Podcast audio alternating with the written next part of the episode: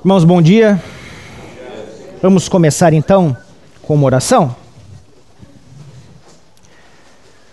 Senhor, nós não somos capazes de aprender e nem de ensinar se o Senhor mesmo não nos habilitar. Clamamos que trabalhe em nossos corações para que possamos conhecer um pouco mais sobre este século e ao proclamar a tua palavra, possamos dar bom testemunho dela, apresentar a Cristo a, todo, a toda criatura e com alegria nos deleitarmos na obra do nosso Salvador. Em nome de Jesus é que pedimos. Amém. Então, antes de começar, a gente vai falar um pouquinho sobre cosmovisão. Vai ser uma introdução sobre o assunto, então algo de fato é, bem inicial para as próximas aulas que nós teremos. Nós vamos é, trabalhar um pouco sobre esse livro aqui, ó, Universo ao Lado. Eu tenho uma edição um pouco mais antiga, mas se não me engano, o Marcos Romano é Monergismo que tá, é, né? Então tem uma edição nova da Monergismo. Tá? Então quem tiver interesse, é, aqueles que acompanharam pelo livro é, anterior, A Batalha Pertence ao Senhor, devem ter percebido que nós não seguimos é, um esquema fixo dentro do livro. Né? Então o livro não serve como um, é, um cabresto, é né? um guia. O objetivo é que ele é, nos conduza para discussões que serão melhor aprofundadas durante a aula. Então, vou falar de cosmovisão hoje, o que não significa que o assunto já não foi tratado em certa medida antes, e que também não significa que a apologética não vai ser tratada nas próximas aulas. Né? Então, a, a temática da apologética e cosmovisão, então, eles estão sempre né, é, juntas, caminhando juntas. Mas é, daríamos um enfoque um pouco maior na questão da cosmovisão, em especial na aula de hoje, apresentando um certo panorama sobre esse assunto. Tá bom? Então, para aqueles que tiverem interesse, dou uma outra sugestão também, que esse livro aqui, olha. Cosmovisões em Conflito. Esse da Monergismo, também, do Ronald Nash. Tá? Muito interessante. Aqueles que tiverem interesse no assunto, vale a pena conferir. Esqueci de outro livro também, que chama é, Cosmovisões. É, é Nigel que fala? Nuggle, tá? que também é da monergismo. Muito interessante. Conta, na verdade, uma história do conceito, passando por vários pensadores, como é que eles é, concebiam a questão de cosmovisão. Vale a pena também. Na próxima aula eu trago, tá? Tem um olho na capa, bem conhecido. Quem é, digitar lá na, no site da Monergismo vai encontrar esse livro também. São três livros muito interessantes sobre o assunto. Então, antes de começar aqui, queria saber um pouquinho de vocês. A gente já viu isso em outras ocasiões, mas quero puxar na memória de vocês, o que, que vocês entendem por cosmovisão? Algumas possíveis definições de cosmovisão. O que, que vocês poderiam me falar? O que, que é cosmovisão? Que nós já incorporamos isso no vocabulário, né? Então, será que a gente consegue definir? O que, é cosmovisão? É de pelas quais a gente. Tá, possível possível definição, isso mesmo, né? Então, é, diz respeito às lentes pelas quais nós enxergamos o mundo. O que mais? Não é só como eu enxergo, mas como eu reajo. Obviamente, as lentes me trazem uma realidade, eu me comporto, ajo, decido de acordo com essas lentes. Como eu interpreto. Como eu interpreto, como eu me porto, né? Como eu, cosmovisão, basicamente, é a nossa maneira de se então, quando a gente se depara com é, questões é, do mundo externo e também aquilo que diz respeito à maneira como nós agimos, isso apresenta a nossa cosmovisão. Sim. Mais alguém?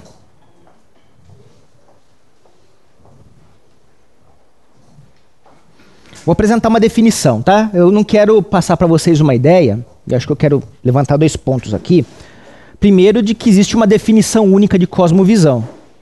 A gente poderia estar acrescentando né, várias outras definições daquilo que eu vou apresentar agora. É, então não existe uma definição exaustiva que dê conta de tudo aquilo que a gente poderia estar é, dando como conceito de cosmovisão. E tem um outro aspecto que eu acho que é importante, já ressalta desde o começo. O pastor já falou isso em outras aulas, né, mas eu quero ressaltar novamente. É, não, a gente vai estudar várias, várias cosmovisões. Hoje eu vou passar um panorama, como eu disse. Depois, é, durante as próximas aulas, nós vamos apresentar algumas de maneira mais específica e aprofundada. No entanto, não acreditem que existe o, o tipo de cosmovisão em cada um de nós, cosmovisão puro sangue. Sabe aquela assim que se o fulano é naturalista, ele tudo que está lá no, no script que a gente vai apresentar é exatamente isso, vai bater tudo em cima, tá? É, nós temos as nossas idiosincrasias, nossas contradições, então a gente geralmente mistura isso. É claro que sempre vai ter uma que vai prevalecer, né, que vai aparecer mais. Mas, é, na verdade, o objetivo de apresentar muitas vezes a cosmovisão por temas, então, naturalismo, deísmo, teísmo cristão, é muito mais um objetivo didático do que apresentar para vocês que aquele que, que apresenta uma cosmovisão deísta, ele só se encaixa nisso. Tá? Então está dentro do quadradinho lá. Então quero já deixar isso claro. O pastor já falou isso em outras aulas, né? A gente tem essa mistura. Nós temos as nossas incoerências. Então pode ser que você vá conversar com. Vou dar só um exemplo aqui prático para a gente entender, tá? Você vai conversar com um naturalista, ele acredita na seleção natural, mas ele faz caridade. Ele acha que você tem que cuidar dos pobres. Veja, se ele fosse coerente com a visão, ele acreditando na seleção natural, ele ia entender que o pobre, poxa, faz parte da seleção natural. Tem, se vira, tem mais é que morrer, né? Exato, ele tem que, ele tem que matar o pobre. Se fosse pensar nessa visão. No entanto, a gente percebe o quê? Bom, ele é naturalista. Ele acredita na seleção natural no discurso, mas na prática não é bem assim. Não pega bem fazer isso na prática. Então, é, isso acontece nas mais variadas cosmovisões, quando a gente abraça uma de maneira uh, mais. Uh, vamos dizer assim, aquela que a gente abraça com maior fervor, não quer dizer que a gente não tenha dentro da, da, da nossa cosmovisão particular outras, outros elementos que contaminam e que se misturam com é, essa cosmovisão que prevalece, tá bom? Então, são pontos importantes. Aqui, então, uma definição. O que é uma cosmovisão? É um conjunto de crenças, sejam elas verdadeiras, falsas ou parcialmente verdadeiras, combinadas de forma coerente ou não, que fundamentam a nossa maneira de entender e julgar a realidade. Até parece que é uma definição que Caetano Veloso que deu, né? É, é uma coisa meio. Parece, não, mas é, é, é para ter uma ideia, tá? então você tem várias crenças, nós, nós acreditamos em coisas distintas. Esse conjunto de crenças sobre as mais variadas coisas, elas se unem podem ser verdadeiras, podem ser falsas. Às vezes uma parte é verdadeira, outra parte não é. E aí, quando elas se combinam, de forma coerente ou não, elas fundamentam a nossa maneira de julgar a realidade, de, interpre de interpretar, de julgar e de, assim, viver nessa realidade. Tá? Então, é para a gente ter essa ideia, porque, é, veja, gente, nós temos isso é, entranhado em nós.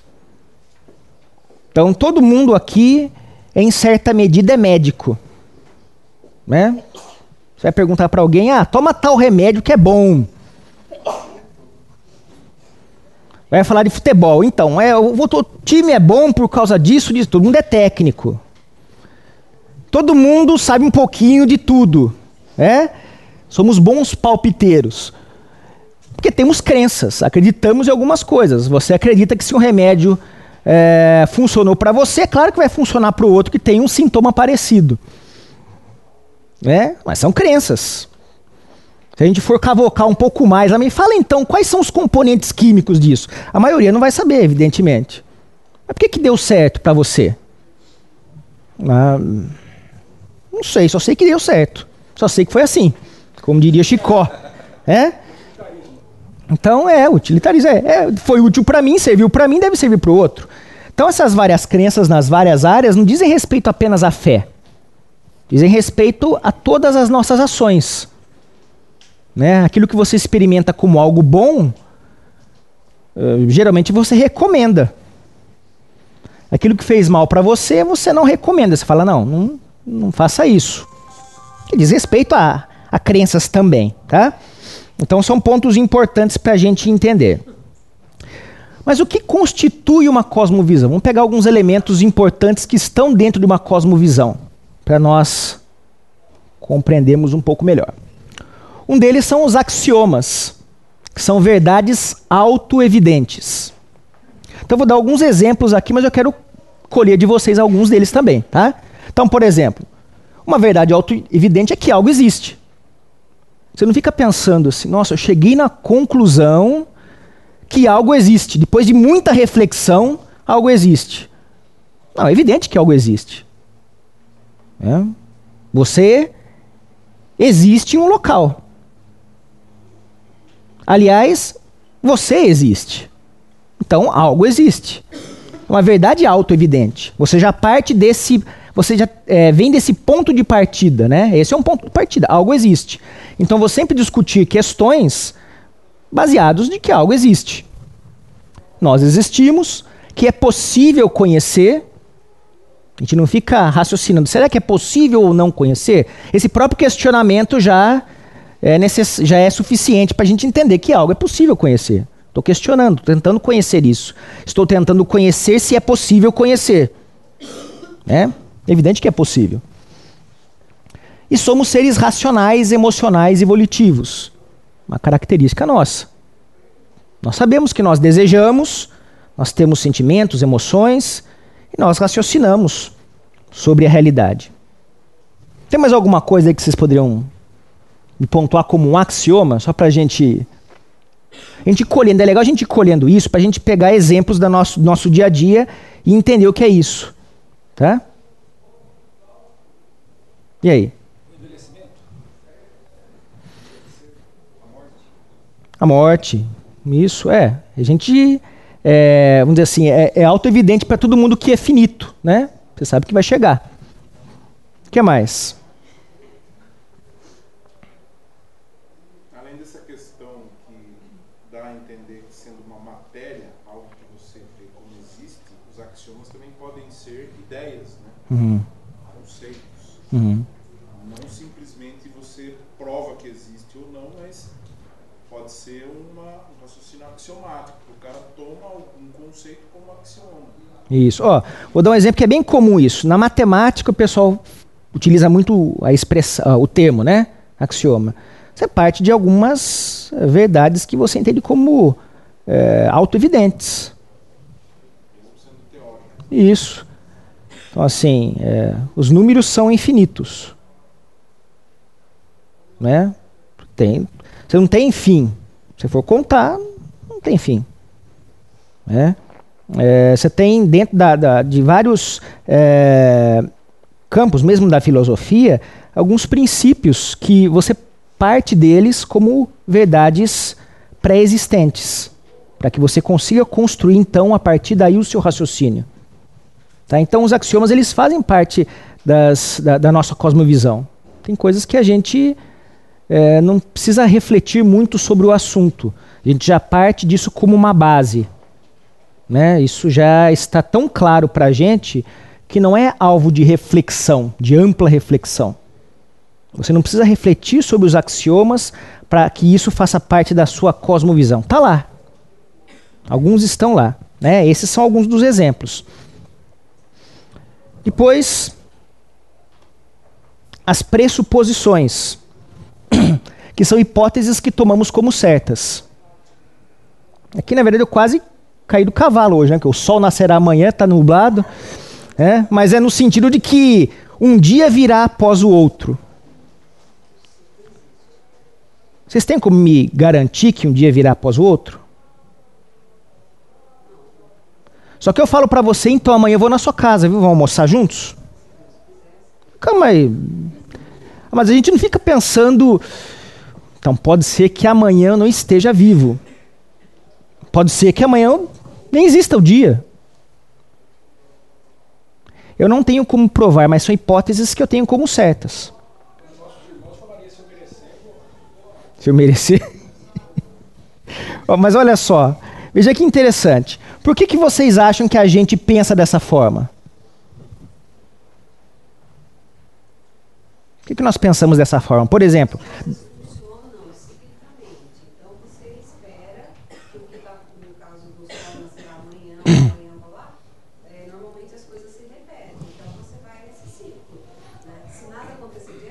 Uhum.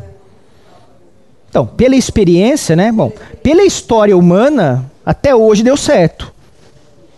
Então, se até hoje deu certo e na minha própria existência isso deu certo, ó, amanhã eu estou na sua casa. Né? A gente vive dessa forma.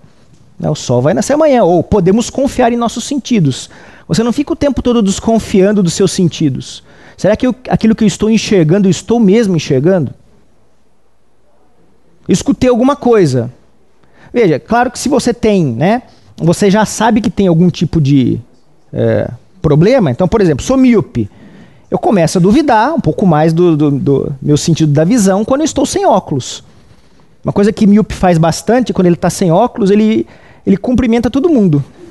Né? Porque você não sabe, vai que tem alguém conhecido. Então você fica uma pessoa legal, né? Legalzão com todo mundo. Mas por quê? Você já sabe dos riscos. É, ou, ou ninguém, né? Fica de cabeça baixa, para olhar bem onde você está pisando. Então, é, é de fato uma, uma característica. Agora, de maneira geral, você confia nos seus sentidos. Você confia que aquela comida que você comeu, que está com gosto doce, é doce. A salgada, salgada. Se algo é ruim, está com gosto. Bom, deve estar alguma coisa estragada aqui. Você confia nos sentidos. É? Você não fala, olha, esse gosto está péssimo, mas deixa eu provar mais um pouco para ver se meu sentido está de fato ajustado. Né? Então, já parte disso. E o outro, um dia morrerei. Né? Também é, diz respeito a essas pressuposições. Eu não posso provar isso categoricamente. Né? O suicida poderia, né? mas sei lá, você pode ser arrebatado. Então, não dá para você provar, mas são hipóteses que, de fato, provavelmente vão acontecer. Vocês conseguiram entender a diferença entre um axioma e uma pressuposição? Só para a gente entender um pouquinho isso. Se tiverem dúvidas, podem perguntar. Tudo bem? Pastor quer colocar alguma coisa? Como diria Fernando Collor, não me deixem só. É? Se precisar fazer uma intervenção, por favor, tá? É? Né? Da, sua, da sua época, Fernando Collor. Então vamos falar um pouquinho sobre os elementos de uma cosmovisão. Né? Somos agora aqueles que, é, de certa maneira, são a base, né? Nós temos como base, mas alguns outros elementos que eu diria que todo mundo se questiona. Todo mundo que tem uma cosmovisão em certo sentido, se questiona sobre isso ou tem uma opinião sobre isso. Então, eu separei cinco aqui, tá? Poderíamos até escolher mais algumas. Mas, de maneira geral, todo mundo tem uma certa ideia sobre Deus, seja sobre a existência dele ou não, sobre questões relativas à humanidade, ao universo, à ética e ao conhecimento. Tá? O, é, o Sayer ele, ele dá mais alguns elementos, tá? mas de certa maneira eu condensei alguns dos elementos dele é, nesses cinco aí. Embora, como eu disse para vocês, não, a gente poderia até encontrar alguns outros, tá? Vamos pegar um pouco sobre, falar um pouquinho sobre Deus, né? E é, algumas possibilidades. Vamos tentar exercitar um pouquinho isso. Então, algumas perguntas possíveis. Deus existe? São perguntas que é, muitos, né? Todos se questionam. Deus existe? Se sim, ele é um ou são muitos? São deuses? Ele age diretamente na existência humana? Então, será que ele é um Deus pessoal? Será que ele é, tem uma ação direta sobre a sua vida? Ele se relaciona com a gente? Ou não, ele é um Deus distante, ele é impessoal. Né? Ele não é uma pessoa que tem é, características, tem persona. Né? Ele é, uma, é, é um, o Deus é, panteísta, vamos chamar assim. Né? Então, Deus é tudo. Ele permeia todas as coisas no sentido de que ele é tudo. Deus é árvore, Deus é, são as nuvens e por aí vai. Né? O que de fato é Deus? Se ele for pessoal, ele é bom ou mal? E o quão poderoso ele é? Poder estar enchendo de perguntas aqui. E aqui o exercício. Vamos pensar um pouquinho o seguinte. Pensando um pouco nessas perguntas aqui. Como é que será é, que um marxista pensaria, é, responderia essas perguntas? Vamos exercitar aqui. Como é que vamos pegar nessas perguntas aqui? Como é que, cê, como é que vocês acham que um marxista responderia essas perguntas? Algumas possibilidades, tá? É, é. Pode até ser que ele seja um adepto da teologia da libertação. Ele fala: ah, não, Deus existe. Aqui pode ser sim ou não, tá? Embora, embora ele, é, é, na prática, ele viva como ateu. Né? Mas. A Constituição do PT fala isso, não me lembro a frase, mas fala que eles juntaram o cristianismo marxista. Tem alguma coisa assim na Constituição Uhum. do Partido dos Trabalhadores. É. Fala de cristianismo. Uhum. Então eles, É. entre aspas, são cristãos marxistas. A gente, sem, sem dúvida, não, você tem, especialmente eles se transformam isso na época de eleição, né? Em, em cristãos ah, frequentadores aí de- das igrejas. Mas, eh, então pode ser sim ou não, mas geralmente é não, tá? Como você disse, se for raiz mesmo, não. Na verdade, a pergunta seria o que é um Deus para eles. Aham, Aí ele começa a conversa. Uhum, Porque poderia ser, é porque a concepção de que existe Deus antecede a primeira pergunta: o que é um Deus? uhum, O marxista primeiro você tem que perguntar: o que você concebe como Deus? uhum. Aí a conversa começa. O que seria um substituto do- de Deus pro marxista? Isso, é. A causa tem a ver, mas tem evidentemente com o Estado, né? É a força, a força reguladora, né? O órgão regulador, né? E aí, claro, né? As relações de poder, tudo isso vai ser regulado pelo Estado. Então, no caso, se ele não crê, é- é- não vai, a, a segunda pergunta nem, nem cabe, né? Se ele não crê, bom, não é pessoal nem pessoal, não existe. O materialismo histórico, né, marxista, Uhum. Sim, sim, sem dúvida, Max. Bem lembrado. Então, é essa, essa força que vai. É, é isso, revolucionária, que vai movendo a, a história humana, né? Ele vai, vai conduzindo a história humana. Estado é um provedor, né? Então, quer dizer, toda, tudo aquilo que a gente espera do paraíso através da, de Cristo, eles esperam que o Estado vá prover esse tipo de coisa. A igualdade, Uhum. a prosperidade, né? a saúde, a educação. Ele entende que o paraíso acontecerá na Terra mediante, mediante a ação do Estado. Uhum. Então, ele toma o papel mesmo de até na questão da interdependência. Sim, Nós precisamos alimentar isso, dar todos os poderes para isso, nos submetemos a isso, porque é Ele que nos vai trazer aquilo. que- nós esperamos. É, para, de fato, a ideia de, de, de na- país na Terra, exatamente. Não vamos esperar. Né? Ah, a ideia mesmo de. eh,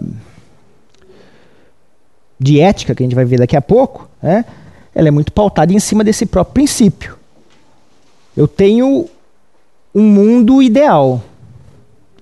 Em nome desse mundo ideal, eu destruo a realidade atual para moldá-la à imagem e semelhança da doutrina, doutrina marxista.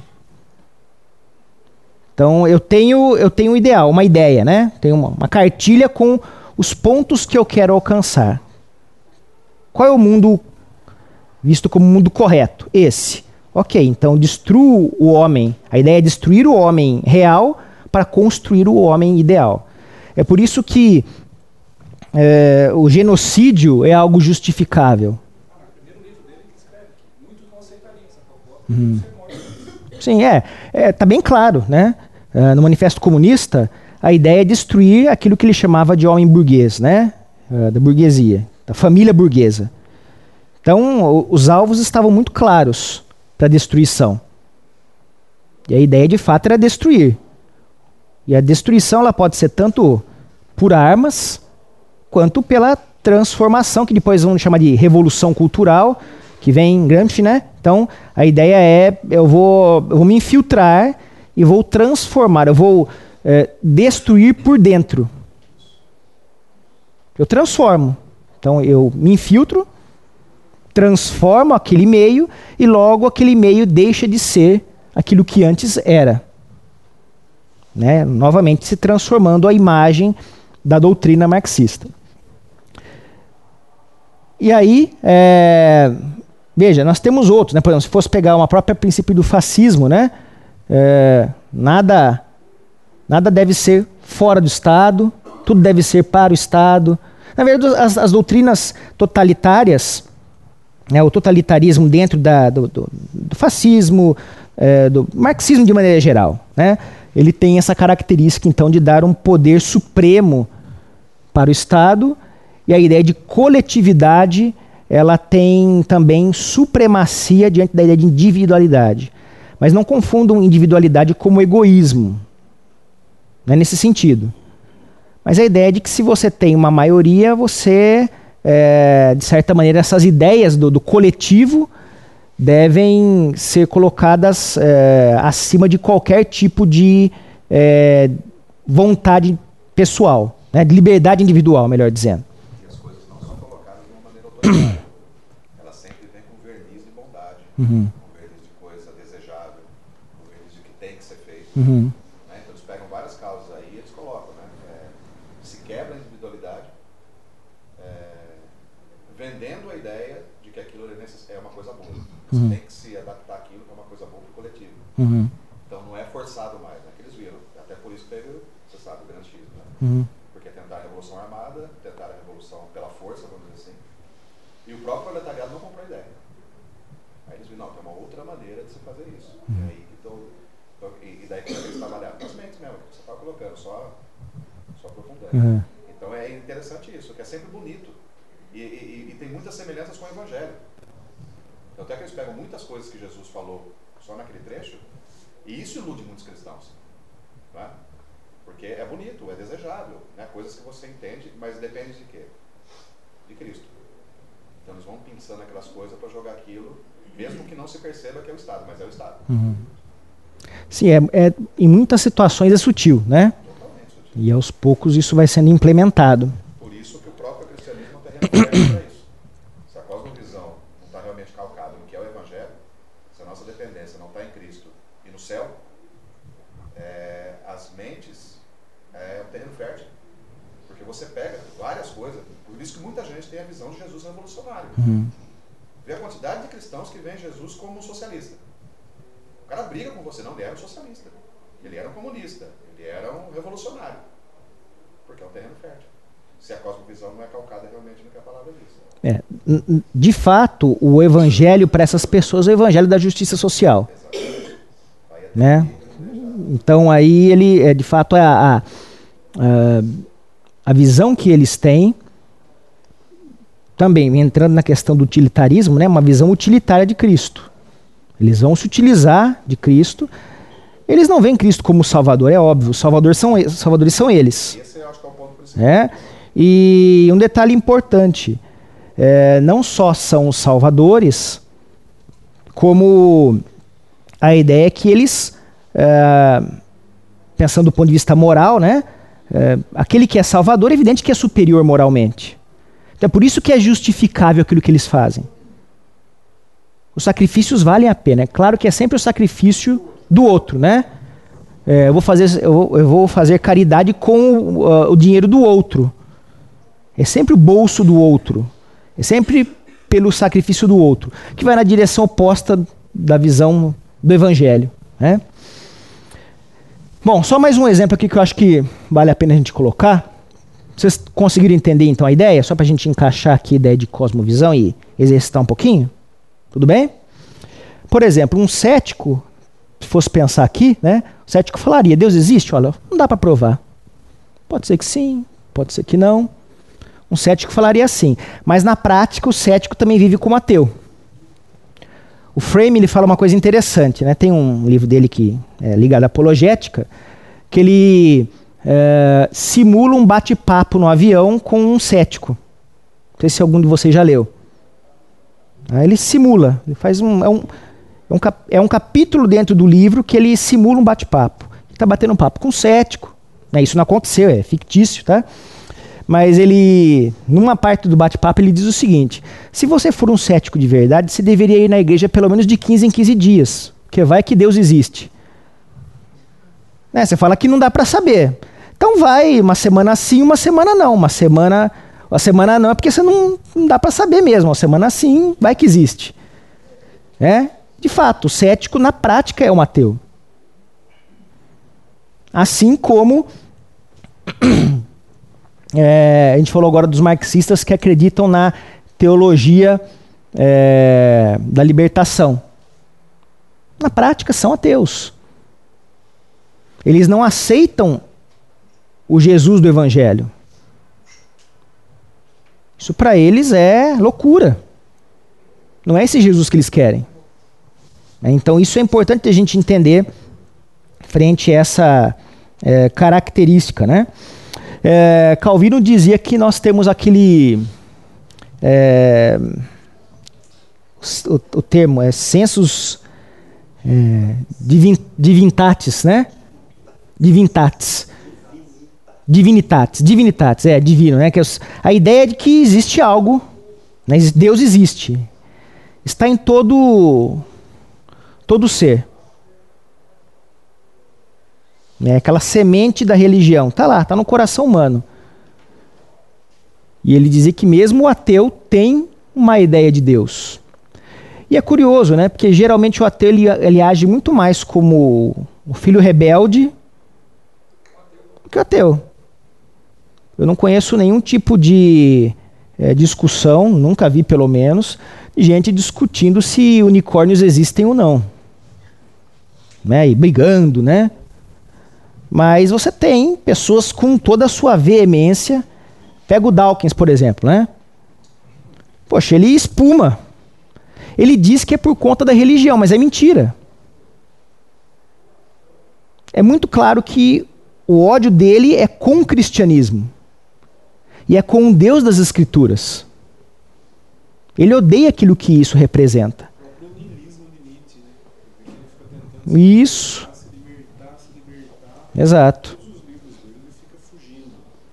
Exato. Ele tenta, na verdade, criar uma estratégia racional para fugir do Deus, né? É, Deus cristão. Você pode ver que todas são assim, né? Porque como Deus é a verdade absoluta, é ponto final, Uhum. ele é a realidade da nossa existência, tudo, você pode pegar todas as outras correntes.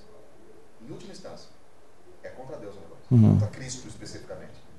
Né? Que Deus é que acaba transformando nessa coisa panteísta aí. Uhum. Mas Cristo, Jesus, o Deus encarnado, tudo é contra ele. É, até aproveitando isso que você falou, Edinho, acho que é importante a gente colocar. é, não confundam a ideia de teísmo com teísmo cristão.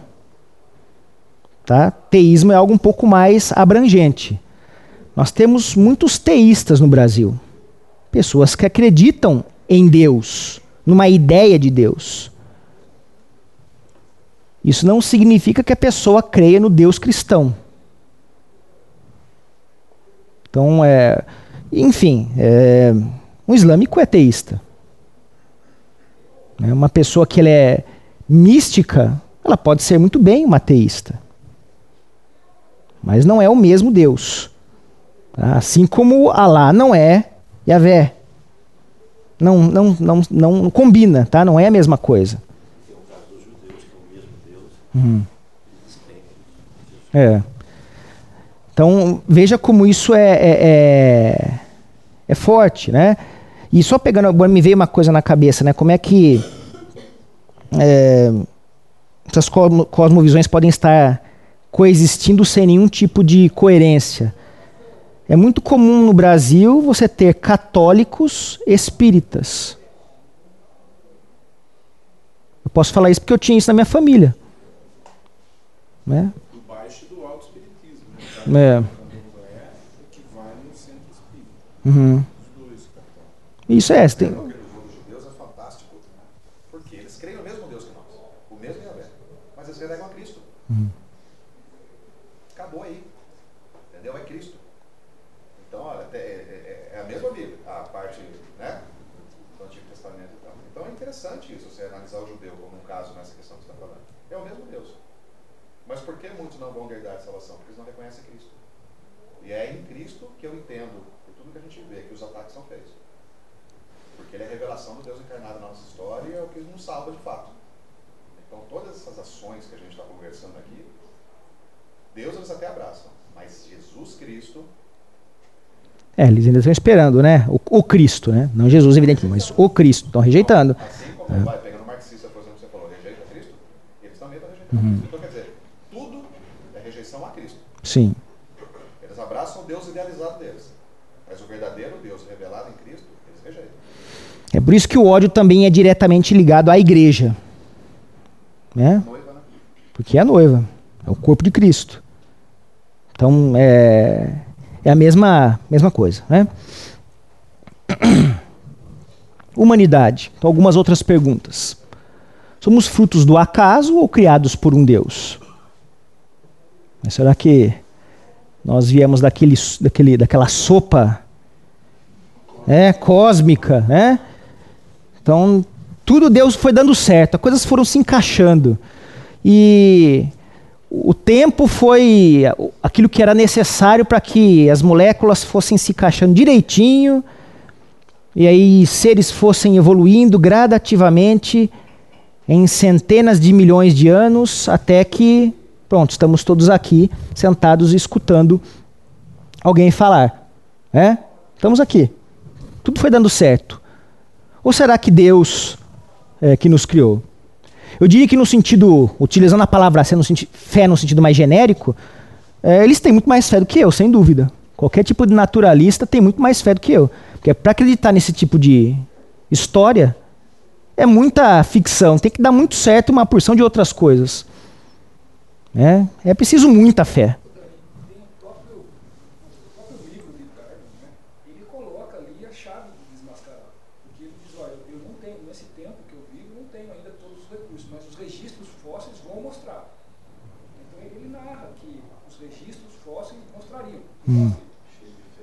É, é. É, é que isso não, não convém ao discurso, né? Uhum. Lá, eu li, isso aí pode pegar. Ele diz, ó, os registros fósseis hoje não, nós não temos, mas com o passar dos anos a gente sabe que isso vai acontecer, os registros fósseis vão validar. Hum. Eu acho que ele não faltou nas aulas de método científico.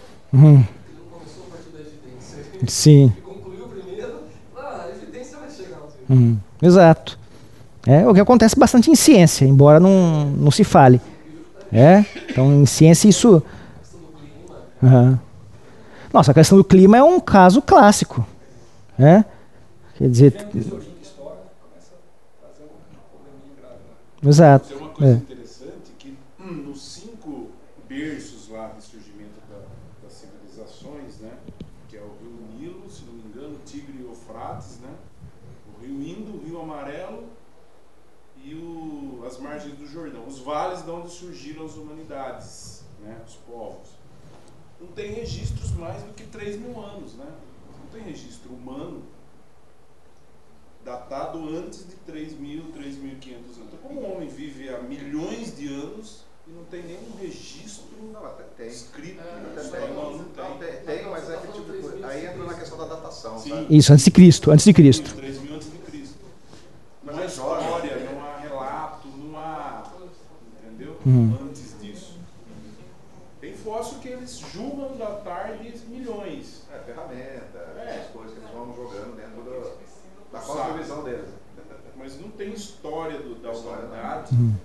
menos de 3.500 anos antes de Cristo, que bate com a, a nossa cosmos. Uhum.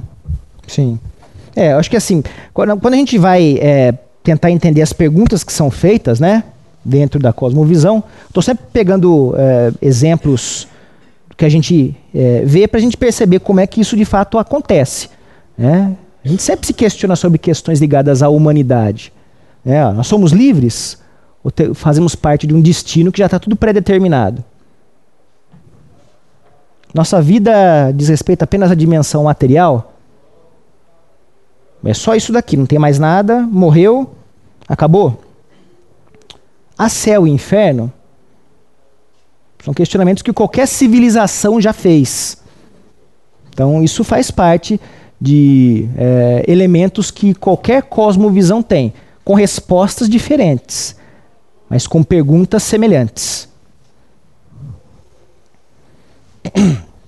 Universo também, né? Foi criado e é fruto do acaso.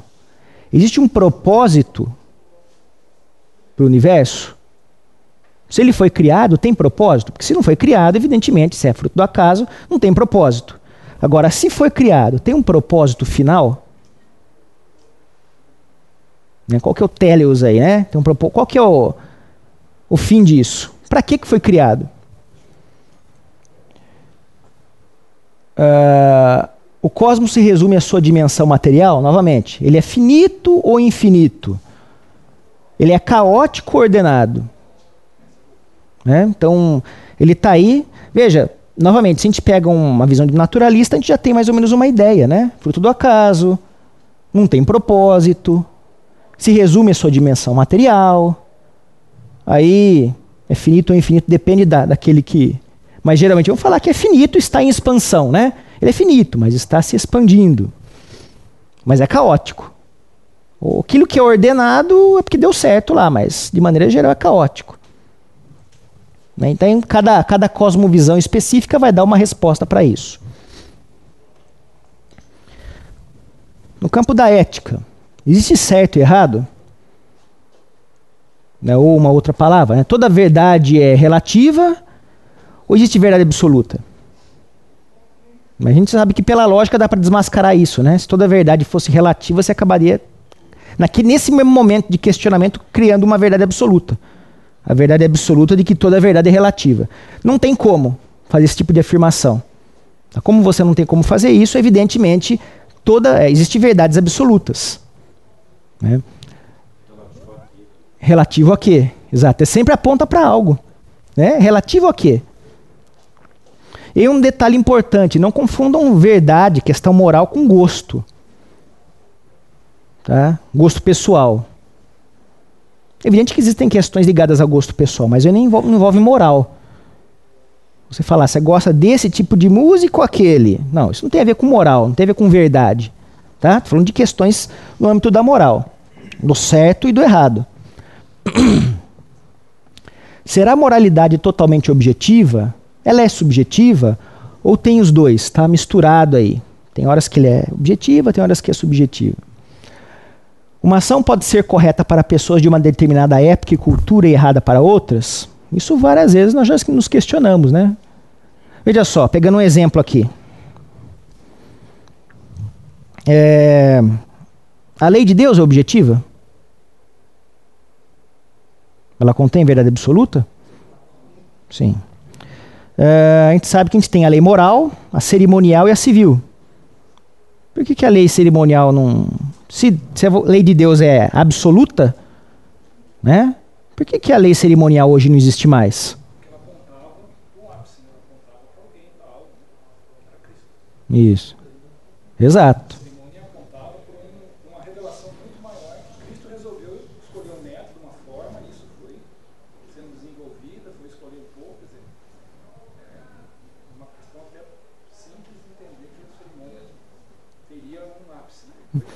Veja, mesmo a lei cerimonial e a civil, que não estão mais em vigência, uh, a base delas é a lei moral.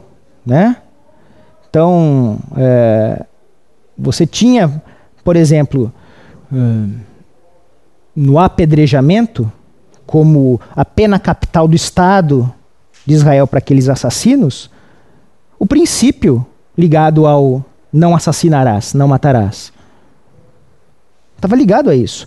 O que vale a pena lembrar, novamente, o, a pena de morte não tem início nos Dez Mandamentos. Já está em Gênesis 9,6. Já está lá. Né? Se você vai tirar a vida, se alguém tira a vida, porque o indivíduo é imagem e semelhança de Deus, a vida lhe deveria ser tirada. Pena capital já está lá. Então, existem padrões éticos aí, né? Nós sabemos muito bem. Mas são questionamentos que de fato existem. As pessoas se questionam nos bate-papos com pessoas diferentes, de diferentes tipos de posição, essas coisas vão aparecer. Esses questionamentos vão nos saltar aos olhos.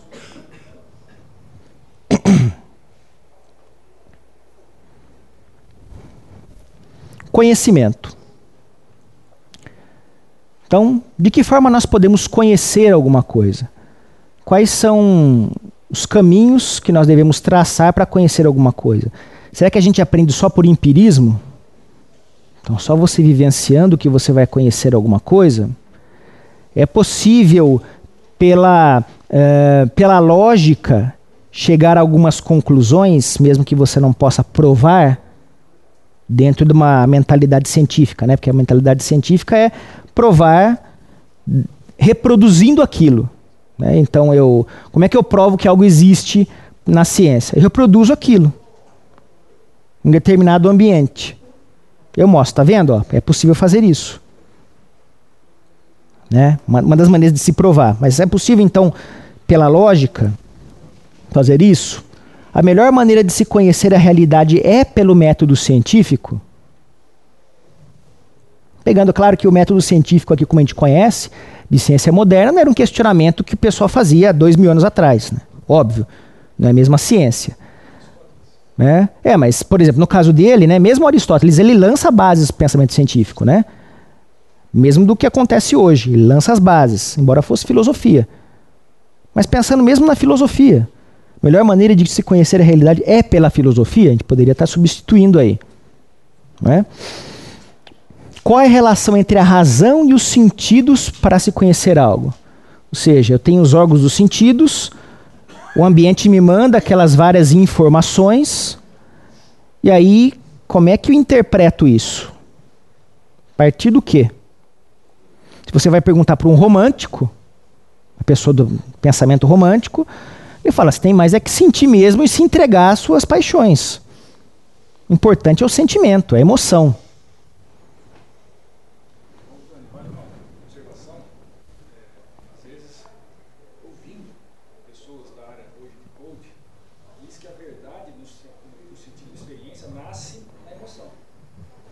Hum. emocional, as verdades marcam e constroem, a personalidade da pessoa. Uhum. Isso é muito romântico. É. Uhum. Não, mas é, na verdade, isso uhum. um tempinho naquele momento.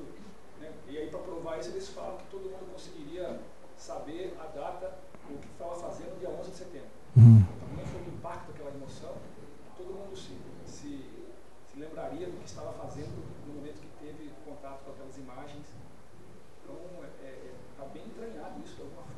Uhum. São as emoções que marcam né, as verdades em nós. Uhum. Perigosa, né? Veja, tem um, um ensaísta inglês, o Theodore Dalrymple, que é. Agora, deixa eu tentar lembrar qual é o nome do livro. Alguma coisa tóxica. Você sabe, Romano? Lembra? Podres de mimados. Isso mesmo, podres de mimados é, ele defende muito essa ideia, né, que nós estamos no ápice do romantismo. Aquilo que o pensamento, logo no início do pensamento romântico, né, que ele de certa maneira defendia, né, o, o romantismo como é, linha de pensamento, nós temos hoje é, a concretização, o ápice na, nessa nossa época. Entregue-se às suas paixões. Nós temos que ir na direção da nossa natureza. Se naturalmente acontece isso, é porque é bom. O que é, o Evangelho fala? Bom, se você começar a confiar na sua natureza, você está lascado. É, é, é autodestruição. Por quê? Porque a nossa natureza é caída. Ela não é boa. Nós somos totalmente depravados. Não, não há nenhuma área da nossa vida que não esteja manchada pelo pecado. Então não confie. Então, assim, assim como os românticos fale, falam, confie. Se está no seu coração, vai. Pois a gente escuta isso o tempo todo. Assista qualquer programa, eu desafio qualquer um aqui, assista qualquer programa de entrevistas com uma hora de duração. Se não aparecer um pensamento romântico, eu, eu ando sem camisa no frio aqui, ó. Certo? Vai aparecer.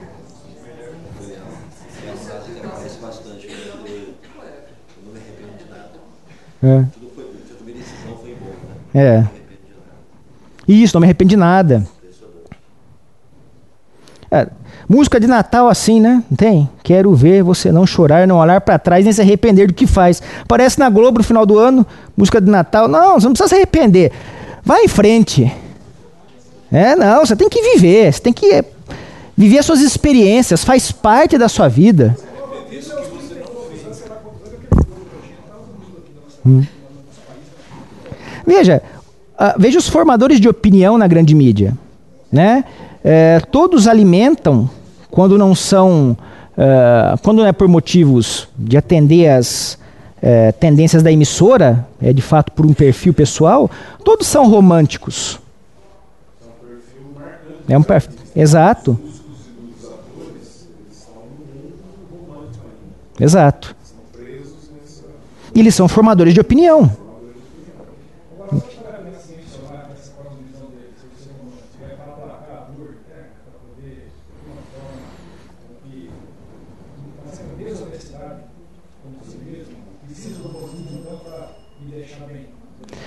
É, eu acho que não é tão, é, não é racional nesse ponto, né? não é racionalizado. Mas veja, é, nós temos um vazio que só é preenchido com Cristo. Se não é preenchido por Cristo, vai ser preenchido por todo tipo de lixo. Né? Por todo tipo de ideologia, por todo tipo de falsa doutrina. Então, no caso, o pensamento romântico é um desses. Né? Mas não é algo bem raciocinado, não é racionalizado, melhor dizendo. Até porque seria, ainda mais no caso do romantismo, né? Você racionalizar um pensamento romântico seria é, antítese, é, né? Então, de fato, não seria. Mas, de fato, isso vai sendo preenchido, né? A gente vai pegando as coisas que mais nos agradam e a gente vai tentando encaixar de alguma maneira. Né? Tentando, é, aqueles que não têm a Cristo, né? E é por isso que a gente precisa conhecer muito as Escrituras. É. Uhum.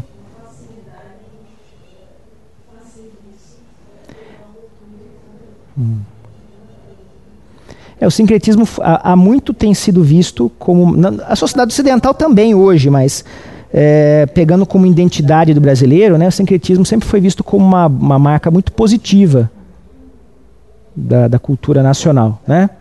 E claro que isso favorece é, esse tipo de, de mistura. Então, para a gente concluir aí, uma vez que já deu as badaladas, algumas das cosmovisões que nós vamos estudar, tá? É, pode ser que a gente até inclua mais algumas, mas algumas delas, né? Então, o teísmo e o teísmo cristão, na verdade, é comentando um pouco do teísmo no sentido mais aberto, mas é, tratando do teísmo cristão, do deísmo, o naturalismo, que a gente falou um pouquinho hoje, dei vários exemplos, o panteísmo, o niilismo, o existencialismo, nova era, que é uma grande mistura, né? Mas é um movimento, nova era, e o pós-modernismo, que alguns autores colocam como um tipo de cosmovisão, outros não. Eu particularmente prefiro utilizar como um tipo de visão que o pós-modernismo tem algumas características é, interessantes para facilitar a nossa compreensão, eu prefiro tratar de maneira separada, tá? Mas tem autores que não utilizam uh, pós-modernismo como uma, uma cosmovisão. Tá certo? Hoje, como eu falei para vocês, foi mais uma, é, uma introdução ao, ao assunto. É, nós vamos tratar de vários assuntos durante esse segundo semestre, né? Agora pós, pós-férias, aqueles que estão voltando. Mas a gente vai estar tá tratando então de um pouco disso e de outras coisas mais. E como eu falei para vocês, isso não vai fugir do assunto ligado à apologética. As coisas vão estar tá misturadas aí. E a gente vai tentar pensar um pouquinho sobre isso. Gente, algumas colocações que vocês queiram fazer? Dúvidas? Sugestões? Não? Expectativas?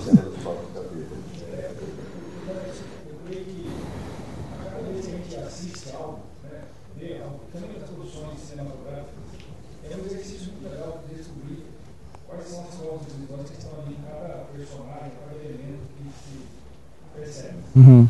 de alguma forma é o maior elemento de criação da própria visão. Né? Então, acho que eu, quando eu li a respeito disso, eu, eu realmente me prontifiquei a nunca mais assistir um filme desligado, né? Pra, Uhum. só analisar, ficando é, envolvido, mas o fato de perceber como que aquilo pode, pode mudar a vida da gente, ter percepção, percepção e não deixar isso entrar e você ser direcionado por qualquer visão humana. Então, Uhum. é, é, até envolvendo Deus, né, como a carga dos padeiros, Deus não falou, não mirou, então Uhum. está prevenido contra essas coisas.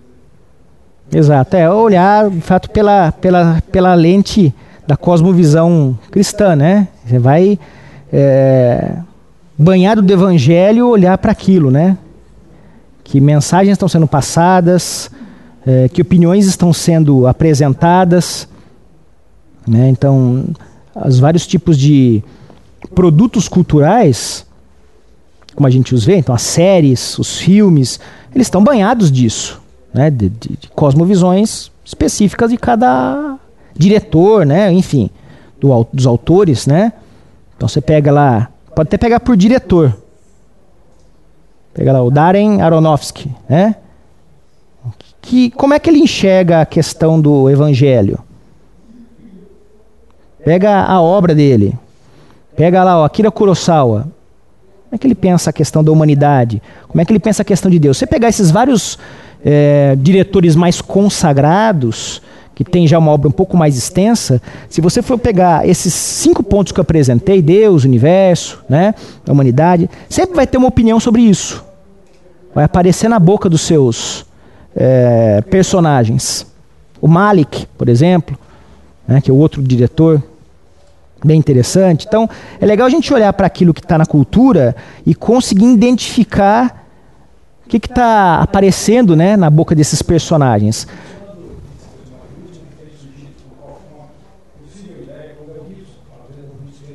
Uhum.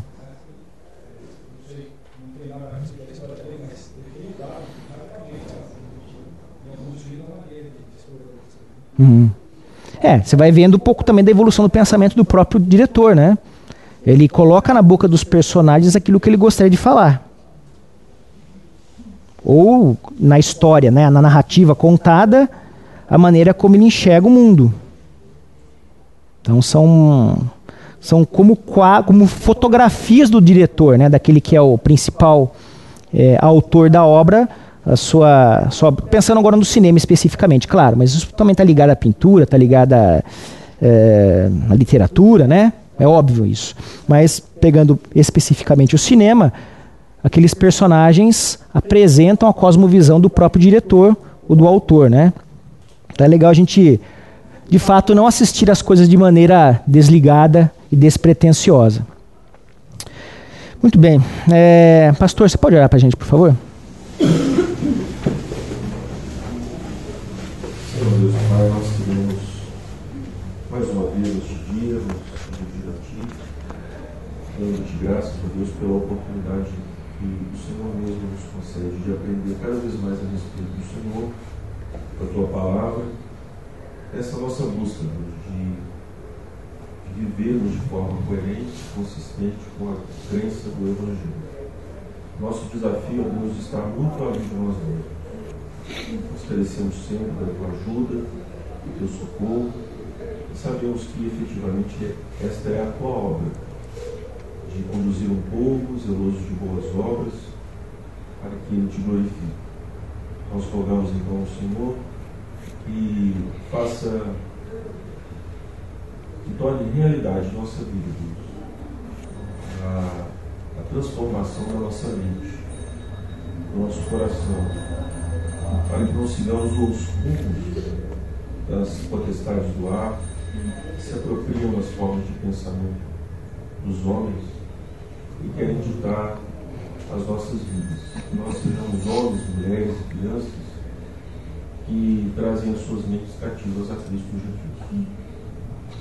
Sabemos, ó Deus, da nossa limitação, como muitas vezes somos é, tolos, mas queremos de fato, pela tua misericórdia, pedir. Nos façam homens prudentes como você tem, sábios, simples como as. Amém. Em nome de Jesus. Assim oramos. Amém. Bom domingo, gente.